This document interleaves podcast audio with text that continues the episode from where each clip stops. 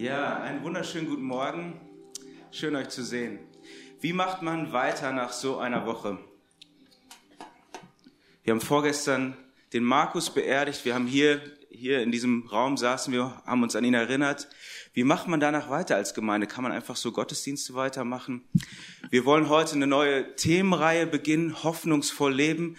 Wie kann man nach so einem Ereignis über Hoffnung reden? Macht es überhaupt Sinn, über Hoffnung zu reden?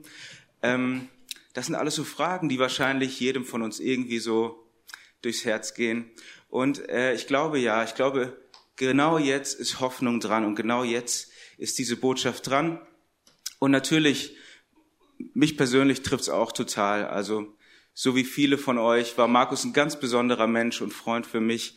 Und diese ganzen Fragen gehen mir genauso durchs Herz wie jedem anderen. Und ich möchte später ein paar persönliche Worte über Markus sagen. Aber erstmal würde ich gerne mit euch über Hoffnung nachdenken. Warum lohnt es sich zu hoffen? Warum ist es vernünftig zu hoffen? Menschen haben ja die unterschiedlichsten Gründe, warum sie hoffen. Also es gibt Leute, die sagen, ich glaube an die Kraft des positiven Denkens. Und ich ich sehe einfach das Gute in der Situation und darauf fokussiere ich mich und ich spreche gute Dinge aus und das ist richtig gut. Das ist super. Positives Denken ist viel, viel besser als negatives Denken. Das können wir Deutschen normalerweise ein bisschen besser.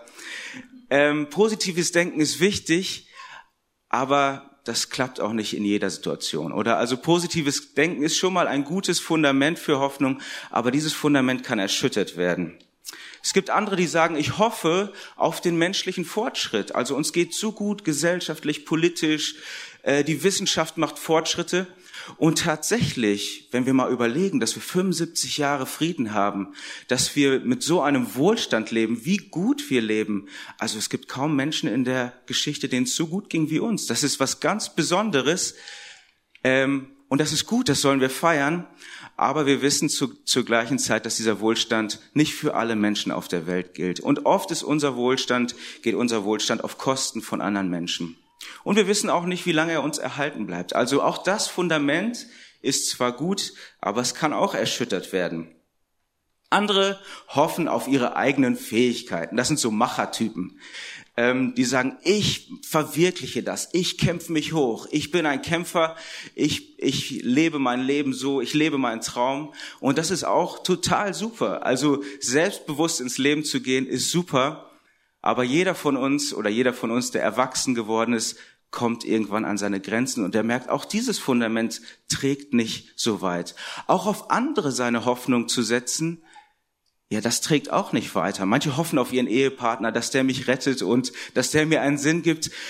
Ja, aber der kommt ja auch an seine Grenzen. Ja, ich mache ihn irgendwie fast zu Jesus für mich. Was für eine Überforderung. Also auch diese Sachen auf sich selbst und andere zu vertrauen ist gut, aber es kann auch erschüttert werden.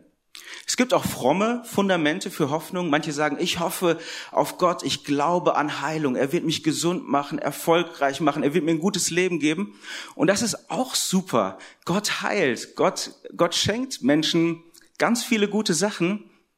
Ja, aber dann gibt's auch Christen, die krank werden, die depressiv werden, die sterben und dann ist dieses Fundament auch erschüttert. Oder auf, ich hoffe auf ein Leben nach dem Tod. Also diese Erde, das ist das Jammertal und da muss ich irgendwie durch, aber später wird's gut. Und natürlich ist das super, so eine Hoffnung zu haben über den Tod hinaus. Aber äh, was ist dann mit diesem Leben? Ist das einfach nur eine Zeit, die ich irgendwie erdulden muss oder so? Also ihr merkt, es gibt viele gute Fundamente, aber alle die Fundamente, die ich gerade beschrieben habe, die können erschüttert werden. Und wir fragen uns heute, warum hoffen wir? Was ist eigentlich der Grund der Hoffnung? Was ist das Fundament, was nicht erschüttert werden kann? Und diese Warum-Frage, die ist genau der richtige Weg. Lass uns einmal die Warum-Frage weiterverfolgen. Lass uns uns mal hinterfragen. Die Warum-Frage ist ja beliebt bei Kindern. Die fragen den ganzen Tag, warum das so funktioniert und warum du jenes machst und so weiter. Und dann werden wir erwachsen und dann funktionieren wir so für 40, 50 Jahre, stellen nichts in Frage und manchmal im Alter kommen dann die Fragen wieder. Und lass uns aber heute mal in der Mitte des Lebens fragen, warum? Warum eigentlich? Und diese Warum-Frage, die kann man ja ganz weit ausdehnen. Warum sitzt du heute hier zum Beispiel? Hast dich schon mal das gefragt oder bist du einfach mit jemandem mitgelaufen? Warum stehe ich hier vorne und erzähl dir was von Hoffnung? Warum gehst du morgen zur Arbeit? Warum machst du das alles? Warum, warum, warum lebst du so, wie du lebst? Warum, man könnte das noch ausweiten, warum gibt's dich und mich eigentlich? Hätte ja auch genauso anders sein können. Ne? Wenn es dich und mich nicht gäbe, wird ja keiner merken. Keiner wüsste ja, dass wir fehlen. Warum eigentlich? Und die letzte, größte Warum-Frage ist, warum gibt es überhaupt irgendetwas und nicht nichts? Hätte ja auch sein können, oder? Ich meine, wir würden es nicht wissen, weil wir nicht da wären. Warum gibt es überhaupt dich und mich, Steine, Berge, Natur, Hunde, Katzen, das ganze Universum? Warum eigentlich? Und die Antwort ist, da gibt es ein Ja zu dir und mir, zu Hunden, Katzen, dem Universum. Da gibt es einen Willen, der dich und mich gewollt hat. Da gibt es, da gibt es hinter all dem steckt ein großes Ja. Jemand, der Ja zu dir sagt. Der Ursprung von allem ist dieser gute Wille. Trotz all des Leids, trotz all der Ungerechtigkeit auf der Welt gibt es einen guten Ursprung und den nennen wir Gott. Und darum können wir hoffen. Die Bibel fängt so an. Am Anfang, im Ursprung schuf Gott Himmel und Erde. Also hinter allem, was es so gibt, die Antwort auf das letzte Warum ist, Gott will, dass du lebst. Gott will, dass es dich gibt. Das ist das biblische Menschenbild äh, Gottesbild, Entschuldigung. Das ist das biblische Gottesbild und wir machen ihn oft klein mit unserem Bild, das wir von Gott haben. Für, für manche ist Gott wie so ein Maskottchen, ja. Der bringt mir Glück im Leben und in der Liebe und wenn ich dann mal was brauche, dann bete ich und wenn ich die richtige Zauberformel habe, dann klappt's auch, ne? Und muss ganz doll glauben und dann, oder Gott ist mein Life Coach, dann äh, klappt es, dann bin ich erfolgreich und so weiter. Oder Gott ist der Lückenbüßer. Wenn ich mal wirklich ans Ende meiner Erklärung komme, ja, dann setze ich da einfach Gott ein. So, ne, das, was ich nicht verstehe, macht irgendwie Gott. Und wir machen Gott mit diesen Gottesbildern klein. Gott ist nicht das. Gott ist nicht dein, dein kleiner Götze. Gott ist die Quelle und der Erhalter allen Lebens. Der erst die Antwort auf das letzte Warum. Und darum können wir hoffen. Das ist der unerschütterliche Grund der Hoffnung, der Charakter und das Wesen Gottes. Darum können wir hoffen. Die Schreiber der hebräischen Bibel des Alten Testaments, die haben es auf eine Formel gebracht. Die Ausleger nennen sie die Gnadenformel. Ich lese sie euch einmal vor. Die steht im Psalm 103, Vers 8. Psalm 103, Vers 8. Barmherzig und gnädig ist der Herr, geduldig und von großer Güte. Also dieses Ja Gottes, dass Gott zu dir und mir und zu allem Ja sagt, dass er uns will, dass er für uns ist, das ist in dieser Formel zusammengefasst. Barmherzig und gnädig ist der Herr, geduldig und von großer Güte. Und das ist eine der ganz wenigen Wesensaussagen im Alten Testament. Ich weiß nicht, ob es dir schon aufgefallen ist, die Schreiber des Alten Testamentes, die beschreiben ganz wenig. Also wenn sie sagen wollen, wie Gott ist oder wie Mose ist oder wie irgendwer anders ist, dann erzählen sie von dem, was er tut. Also es steht ganz viel von Gottes Taten, aber ganz wenige Gott ist Sätze. Das ist einer der wenigen. Und das ist wahrscheinlich der zentrale, die, die zentrale Wesensaussage. Die taucht mit, genau mit diesen vier Eigenschaften an sieben anderen Stellen im Alten Testament auf. Teile dieser Gnadenformel gibt es in über über 25 Stellen habe ich gezählt und Anspielungen ohne Ende. Mit dieser Formel kommst du zum Wesen Gottes. Also der Hebräer, der sagt so, ja, also der, der beschreibt jetzt nichts, der bringt keine Definition, aber er sagt, wenn ich dir Gott definieren müsste, der Gott ist sowieso unbeschreiblich. Ich kann Gott nicht definieren. Aber wenn ich es sagen müsste, dann komme ich mit diesen vier Worten am nahesten an das Wesen Gottes ran. Hier gehen wir der Sache auf den Grund. Und das erste Mal, das erste Mal, wo diese vier Eigenschaften, wo diese Gnadenformel auftaucht, barmherzig und gnädig ist der Herr, geduldig und von großer Güte, das ist in 2. Mose 34, unmittelbar nach dem Ereignis mit dem goldenen Kalb. Also wo das Volk Gott den Rücken gekehrt hat, wo sie seinen Bund gebrochen haben, da stellt Gott sich persönlich vor und er selber sagt diese Worte, das bin ich. Trotz allem, was du gemacht hast, diese vier sind meine Eigenschaften. Und ich möchte mit euch jetzt einmal durch diese vier Eigenschaften gehen, der Sache versuchen, so ein bisschen auf den Grund zu gehen. Also es fängt mit barmherzig an. Barmherzigkeit ist ja so ein relativ abstraktes Wort in Deutsch. Wir haben da kein Bild vor Augen, nichts, was wir uns vorstellen können. Im Hebräischen ist es ganz anders. Barmherzigkeit, Rechem, heißt wörtlich übersetzt Gebärmutter. Also tatsächlich, oder Mutterleib. Wenn du im, im modernen Hebräischen das so einsetzt in den Google Translator, Rechem ist Gebärmutter. Also dieses Wort teilt sich der Rabbi mit dem Gynäkologen. Ne? Also und da, ich sag ja, die hebräische Sprache sehr bildlich, da schwingen so Bedeutungen mit. Barmherzigkeit, da schwingt so die Bedeutung mit von, da ist jemand, der Muttergefühle hat. Also die Gefühle, die eine Mutter für dieses Kind hat, das sie so neun Monate unter ihrem Herzen getragen hat, diese Gefühle, die sind bei Gottes Barmherzigkeit mit dabei. So ein Gefühl, wie eine Mutter für ihr Kind hat, so ein Gefühl hat Gott für seine Menschen. Der ist nicht irgendwie so abstrakt, ganz weit weg, distanziert. Also diese Bedeutung schwingt da mit drin.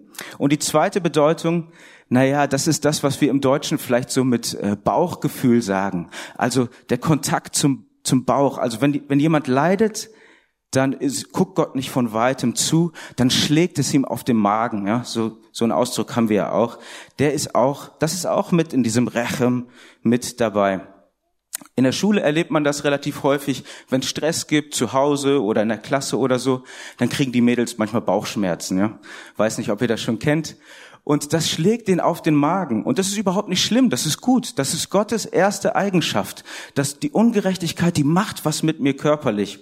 Uns Jungs wird das ja oft so aberzogen und äh, deswegen kriegen wir dann weiß ich, Kopfschmerzen und Burnout und Aggressionsprobleme, weil wir den Kontakt zu unserem Bauch verloren haben. Ja? Wir unterdrücken unsere Gefühle und zusammen mit unseren Gefühlen auch den Rest der Welt so. Das ist die kurze Geschichte des Patriarchats abgeleitet aus der Gnadenformel. Also, Rechem, Gott hat diese, dieses Gnädige, dieses Mütterliche, das ist seine erste Eigenschaft in dieser Formel. Das zweite Wort, gnädig, Chanan. Das ist so, kannst du auch übersetzen mit zärtlich oder mildtätig sein, vorsichtig mit jemandem umgehen. Also, ich weiß nicht, ob ihr schon mal so ein, so ein kleines, frisch geschlüpftes Küken in der Hand hält, gehalten habt. Und wenn ihr das dann macht, dann merkt ihr, ihr habt in der Hand was ganz Zerbrechliches. Da muss ich ganz vorsichtig mit umgehen. Ich könnte mit meiner Kraft und Größe das irgendwie sofort irgendwie beschädigen, verletzen, wie auch immer. Aber ich bin ganz vorsichtig. So ist Gott. Der geht ganz vorsichtig mit uns um. Übrigens, kleiner äh, Side-Fact, wenn du Johann heißt oder Johanna oder, oder Joe oder Hannes oder irgendein Name, der davon äh, abgeleitet wird, dann hast du diese Gnade im Namen. Ne? Das kommt vom hebräischen Jochanan. J steht für Jahwe, Hanan ist gnädig. Du trägst die Gnadenformel im Namen, eine ganz schöne Bedeutung. Dann kommt geduldig, das ist mein Lieblingswort von den Vieren. Ähm, in der älteren Luther steht langsam zum Zorn, geduldig. Erech apayim steht da auf Hebräischen, das heißt, Gott hat große Nasenlöcher. Also äh, die Nase, Af auf Hebräisch, ist auch, steht auch sinnbildlich für den Zorn. Also merkst du, wenn jemand wütend wird, dann fängt er an, durch die Nase zu schnauben. Ne? Also wenn Hebräisch steht, da wird zornig, dann wird die Nase rot. In Exodus 32, da wo das goldene Kalb ist, das ist ja die ultimative Beleidigung. Also Gott hat ja gerade diesen Bund geschlossen und dann brechen sie gleich das erste Gebot. Das wäre so wie der Seitensprung in der Hochzeitsnacht. Ne? Also pff, schlimmer kann es nicht sein. Und dann steht da, da wurde Gottes Nase rot. Ne? Also er wurde sehr zornig darüber. Gott kann schon zornig werden. Das ist wichtig, das ist eine wichtige Eigenschaft von ihm. Gott wird zornig, weil es gibt Dinge, über die er zornig werden muss. Wenn du die, wenn du diese Menschen liebst, dann musst du zornig werden, wenn sie Mist bauen. Ja. Aber Gott ist nicht so wie du und ich. Der geht nicht sofort an die Decke, der flippt nicht sofort aus, der hat große Nasenlöcher. Also auf Deutsch vielleicht einen langen Atem. Ja, er hat viel Geduld mit uns. Und äh, das ist mir wichtig an dieser Stelle anzusprechen. Ja, diese vier Eigenschaften in der Gnadenformel. Manche äh, manche Christen kriegen dann so ein bisschen Entzugserscheinungen. Die sagen dann, ja, du darfst nicht immer nur sagen, Gott ist gnädig und so. Der ist auch gerecht. Oder du darfst nicht immer nur sagen, ja, Gott ist Liebe und so, der ist auch zornig. Als ob die zwei Sachen etwas Unterschiedliches wären. Natürlich ist Gott auch zornig, natürlich ist auch Gott gerecht, weil er gnädig ist, weil er die Liebe ist. Jeder gute Papa würde zornig werden, wenn jemand irgendwie Drogen an sein Kind verkauft. Natürlich. Nicht, weil er irgendwie äh, Aggressionsprobleme hat, sondern weil er sein Kind so liebt, ja. Jeder würde wütend werden, wenn er betrogen wird von seinem Partner. Natürlich nicht, weil er, weil er ihm egal ist, sondern weil er ihn liebt. Ganz wichtig, Gott hat ganz, ganz viele Eigenschaften. Gerecht, heilig, gut und so weiter. Aber er hat nur ein Wesen. Und sein Wesen ist das. Barmherzig, gnädig, geduldig und von großer Güte. Oder das Neue Testament kürzt das noch ab. Dieser Gott ist Liebe. Das ist sein Wesen. Und wegen dieses Wesens, aus diesem Wesen kommen alle anderen Eigenschaften. Ich glaube, wir Christen oder viele Christen machen oft den Fehler, die haben so das Bild von einem je zornigen Papa und das projizieren sie irgendwie auf Gott, ja. Der hat seine Kinder eigentlich lieb, aber manchmal rastet er aus, ja. Und das dann mal eine Million, dann hast du Gott. Das ist eine ganz kranke Religiosität. Das macht dich selber krank. Wenn du denkst, Gott flippt gleich bei der nächsten Gelegenheit aus. Nein, Gottes Wesen ist Liebe. Und wenn er zornig ist, dann weil er dich so liebt. Und das letzte Wort, Chesed, kannst du auch übersetzen mit Güte, Liebe, Freundlichkeit, Wohlwollen, Barmherzigkeit, Gunst, Huld. Also äh, und und es steht auch für barmherzige Taten. Also wenn ich jemandem was Gutes tue, dann mache ich Chesed. Also das ist was ganz Praktisches. Die Hebräer, die sind überhaupt nicht so abstrakt. Da wird sehr sehr praktisch in der Sprache. Und ihr merkt, diese vier Worte, diese vier Attribute, die überschneiden sich. Das ist keine saubere Definition. Das ist jetzt kein Beamtendeutsch, Gottes erstens, zweitens, drittens oder so. Das ist ein, so ein tastendes, umkreisendes Umschreiben von dem, was man eigentlich nicht beschreiben kann. Ja? Also der Hebräer sagt, ich kann Gott nicht beschreiben, aber wenn ich ihn beschreiben müsste, dann ist es diese vier Sachen. Das ist das Wesen Gottes und das ist der unerschütterliche Grund, warum wir hoffen können, weil Gott so ist. Deswegen können wir ihm vertrauen, deswegen können wir hoffen, auch wenn wir nichts mehr verstehen. Das ist der Grund der Hoffnung. Es gibt ein Missverständnis, unter vielen Christen, das ist schon viele Jahrhunderte alt. Das lautet so, der Gott des Alten Testaments ist irgendwie so ganz böse und so. Und dann kommt Jesus und macht ihn lieb. Na, kennt ihr das? Das geht einher mit so einer Karikatur des Judentums. Ja, die Juden, die sind so komplett gesetzlich und so. Und wir sind gnädig. Und äh, das stimmt nicht. Das ist nicht biblisch so. Der Gott des Alten Testaments ist genau der gnädige Vater Jesu. Und das Liebesgebot, das in der Mitte der christlichen Ethik steht, das kommt so eins zu eins aus dem Alten Testament. Das, der beste Beleg dafür sind die zehn Gebote. Die zehn Gebote in 2. Mose 20, die sind ja nicht gekommen, als die Israeliten in Ägypten waren. Der hat ja nicht gesagt, hier sind zehn Gebote und wenn ihr euch an sie hält, dann befreie ich euch. Also Werksgerechtigkeit quasi. Er hat sie befreit und dann haben sie diese Gebote bekommen. Und interessant, die christliche Zählung, die fängt an, die sagt, Gebot eins ist, du, du sollst keine anderen Götter neben mir haben. Die jüdische Zählung, die fängt mit dem Vers davor an. Die sagen, Gebot eins ist, ich bin Jahwe, dein Gott, der dich aus dem Sklavenhaus aus Ägypten befreit hat. Und darum wirst du keine anderen Götter neben mir haben. Ja, merkt ihr? Also zuerst kommt die Gnade, die Befreiung und dann kommt die zehn Gebote, die Anleitung. Jetzt bist du frei. Wie, wie sollst du jetzt leben? Du kannst ja nur als Sklave leben. So lebt man als freier Mensch. Also das Judentum ist auch eine Gnadenreligion und wir dürfen das nicht vermischen. Jetzt das Spannende, aber was ist dann der Unterschied zum Neuen Testament? Was ist das Neue am neuen Bund? Die Gnadenformel wurde im Neuen Testament nicht überboten. Es wurde jetzt keine bessere Formel gefunden oder noch mehr Worte drangehängt oder so. Das, das Wort wurde nicht überboten, das Wort bekam Fleisch. Die Gnadenformel hat Hände und Füße bekommen. Das Wort wurde Fleisch und hat sich seine Sandalen angezogen und ist durch Galiläa gelatscht und hat die Aussätzigen berührt und wurde von der blutflüssigen Frau angefasst und hat Kinder auf den Arm genommen und geherzt und hat sich an den Tisch gesetzt mit Zöllnern und Sündern und hat mit ihnen gegessen.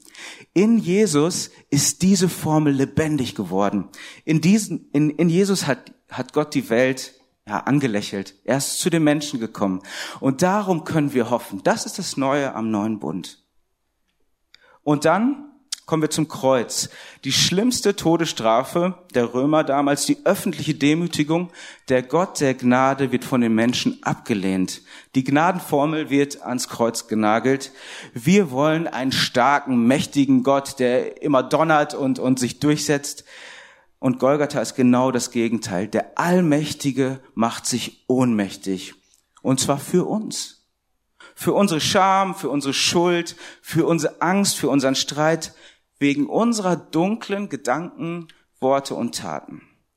Und so versöhnt Gott sich selbst mit dem Menschen, den Himmel und die Erde. Das kommt alles zusammen. Und deswegen, Golgatha, egal wie tief du gefallen bist, Jesus war schon da. Also der Allerhöchste, der erniedrigt sich am allertiefsten. Und, und Vater und Sohn sind sowas wie so eine riesige Klammer, die die ganze Schöpfung umarmt.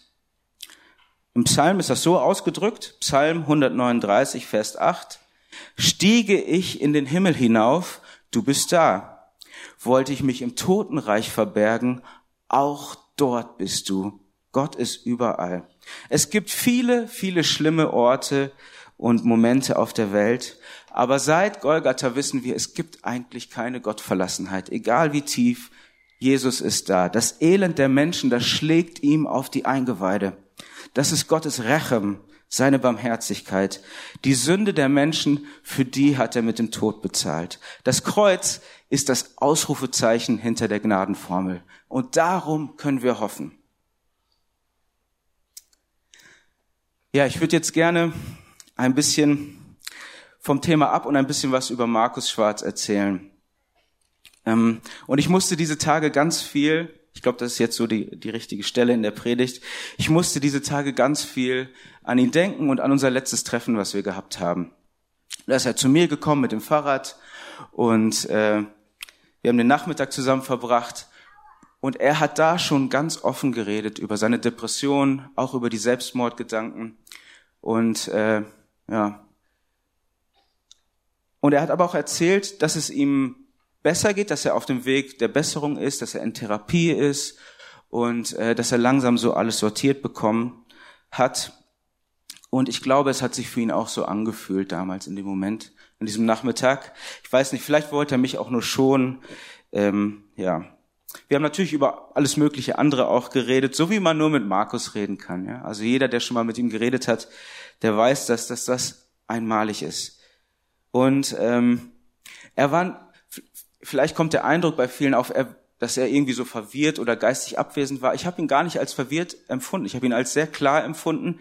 Er hat sich dieser Depression gestellt, aber ja, irgendwie war diese Depression dann so stark, die hatte solche starken Auswirkungen, dass er das nicht geschafft hat, ja, dass er das nicht überlebt hat. Er hat, er hat wirklich vieles gut und klar sortiert, aber diese Depressionen, die wurden immer stärker und äh, ja, schließlich hatte sich dann aufgrund dieser Depression das Leben genommen. Ja. Und es gibt eigentlich keine Erklärung, nichts, was man jetzt so sagen kann, was man so den Hinterbliebenen oder auch für sich selbst irgendwie so als, vielleicht als fromme Erklärung nehmen kann. Äh, und es macht auch irgendwie keinen Sinn. Man kann daraus jetzt nicht sagen, ach so, deswegen und darum irgendwie so. Das ist einfach diese, diese diese krassen Depressionen, diese Krankheit, die so schlimm ist. Und ich möchte an dieser Stelle, ich glaube, dass Markus wird das auch wollen, ich möchte an dieser Stelle wirklich sagen, lass uns das ernst nehmen. Er ist nicht der Einzige, der, der hier sitzt oder saß mit Depressionen, gibt ganz viele. Wenn du persönlich keine Depression hast, kannst du jetzt spontan mal ein Dankgebet zum Himmel schicken, dann ist dir ganz, ganz viel erspart geblieben. Wenn du Depressionen hast und hier sitzt oder das hörst zu Hause, dann möchte ich dir zusprechen, es gibt Hoffnung für dich trotz dieser furchtbaren, furchtbaren Krankheit, die sich gerade so hoffnungslos anfühlt. Du bist es wert zu leben und geliebt zu werden und es gibt einen Ausweg und öffne dich, teil dich mit, rede mit Leuten da, darüber. Äh, lass für dich beten und ganz wichtig, such dir auch einen Arzt, einen Psychologen, ja. Das ist ganz, ganz wichtig. Die, die Psychologie ist ein Segen des Himmels. Viele Christen, die lehnen, die, die sagen so, nö, zum Psychologen geht ein Christ nicht. Das ist kompletter Quatsch. Du gehst ja auch zum Zahnarzt, wenn du Zahnschmerzen hast, oder? Wenn du die moderne Psychologie ablehnst, dann musst du auch den Zahnarzt ablehnen, dann kannst du mal zu so einer antiken oder mittelalterlichen Zahnbehandlung gehen, bei der nächsten Wurzelentzündung. Und natürlich auch ohne Medikamente lebst du auch ab, natürlich auch ohne Betäubung und so weiter. Ne? Das ist Quatsch. Und, und ich möchte einfach dafür werben als Gemeinde, lasst uns uns alle diese Herausforderungen stellen der Depression. Lass uns darüber reden. Lass uns da ins Gespräch kommen. Ja, diese Menschen, die schämen sich oft, die fühlen sich schwach und äh, lass uns darüber reden, so dass sie merken, die sind safe hier, die dürfen darüber reden, die können sich dir und mir anvertrauen. Ganz, ganz, ganz wichtig. Und ja, und lass uns mit den Leidenden klagen und äh, ja, für sie da sein. Genau. So viel vielleicht. Und trotzdem, trotz all diesem, und ich musste so darüber nachdenken, haben wir Hoffnung, auch am Grab. Unser christlicher Glaube, der hat ja genau da angefangen, wo wir uns vorgestern befunden haben. Vor 2000 Jahren auf einem Friedhof. Und weil wir diese Geschichte jede Ostern hören, ist sie so gewohnt schon und äh, so, wir merken gar nicht mehr, was für ein Drama das eigentlich war. Da war ja auch zu Ostern, da war ja auch eine Mama, die ihren Sohn beerdigt hat.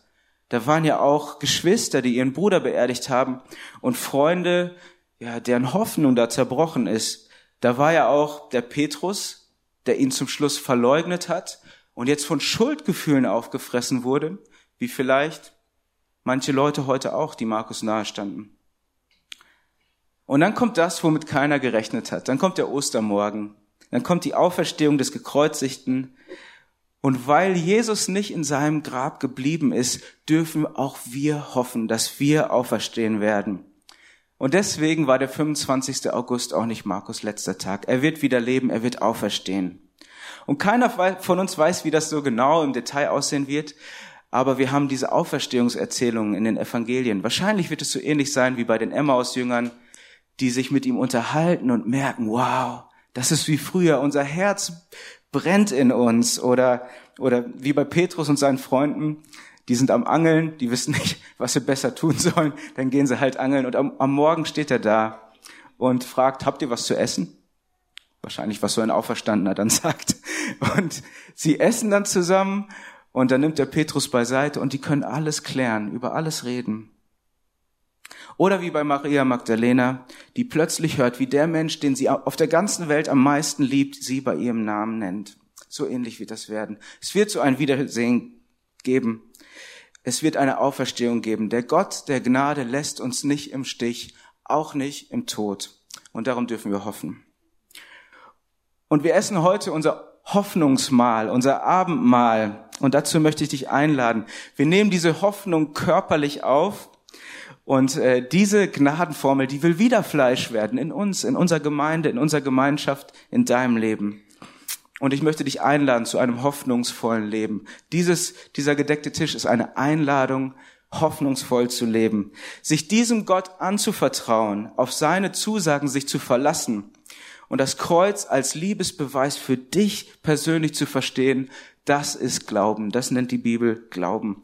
Und für manche von uns ist das ein langer Weg. Gerade wenn du mit Depressionen kämpfst, ist das ein sehr langer Weg. Aber du kannst heute den ersten Schritt machen. Du kannst heute die erste Entscheidung Richtung Hoffnung treffen. Du kannst heute dieses Brot essen und diesen Saft trinken. Du kannst heute dich jemandem anvertrauen, vielleicht zum ersten Mal darüber reden. Bitte, bitte mach das. Du kannst heute dafür beten. Du kannst heute, ja, du kannst heute vielleicht einen Seelsorger finden, einen Therapeuten. Du kannst heute Richtung Hoffnung leben. Und auch wenn du keine Depression hast, Gott ist barmherzig, Gott ist gnädig, auch für dich. Es gibt Hoffnung für dich. Und, und so wie ein Kind ganz, ganz, ganz oft essen muss, bis es dann groß und erwachsen ist, vielleicht brauchen wir ganz, ganz viele Abendmale, bis wir reif und gesund sind. Aber es gibt das. Wir haben Hoffnung. Und wenn du deine Hoffnung schon verloren hast, ist heute deine Chance auf einen Neuanfang. Geh nicht einfach so nach Hause. Rede mit jemandem, bete mit jemandem, vertrau dich jemanden an. Du brauchst diesen Weg nicht alleine zu gehen. Wir sind eine Gemeinschaft. Das Christentum ist eine weltweite Gemeinschaft. Du wirst Teil von diesem Leib Christi. Im Abendmahl will diese Gnadenformel wieder Fleisch werden, ja. Barmherzig und gnädig ist der Herr, geduldig und von großer Güte. Und am Ende bleiben Hoffnung, Liebe, Glauben. Und die Hoffnung ist die tapferste von den dreien. Lass uns aufstehen und zusammen beten.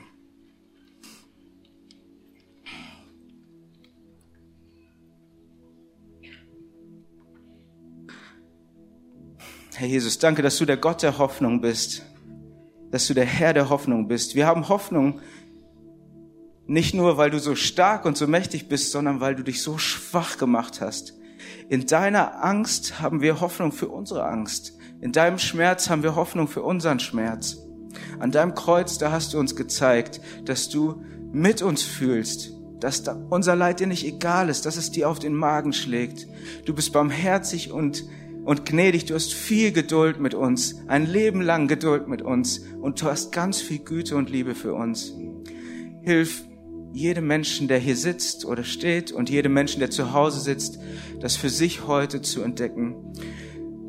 Zieh jeden so raus aus seiner Situation, einen Schritt weiter, einen Schritt weiter Richtung Hoffnung, einen Schritt weiter zu dir. Wir lieben dich und wir vertrauen dir im Leben und im Sterben. Amen.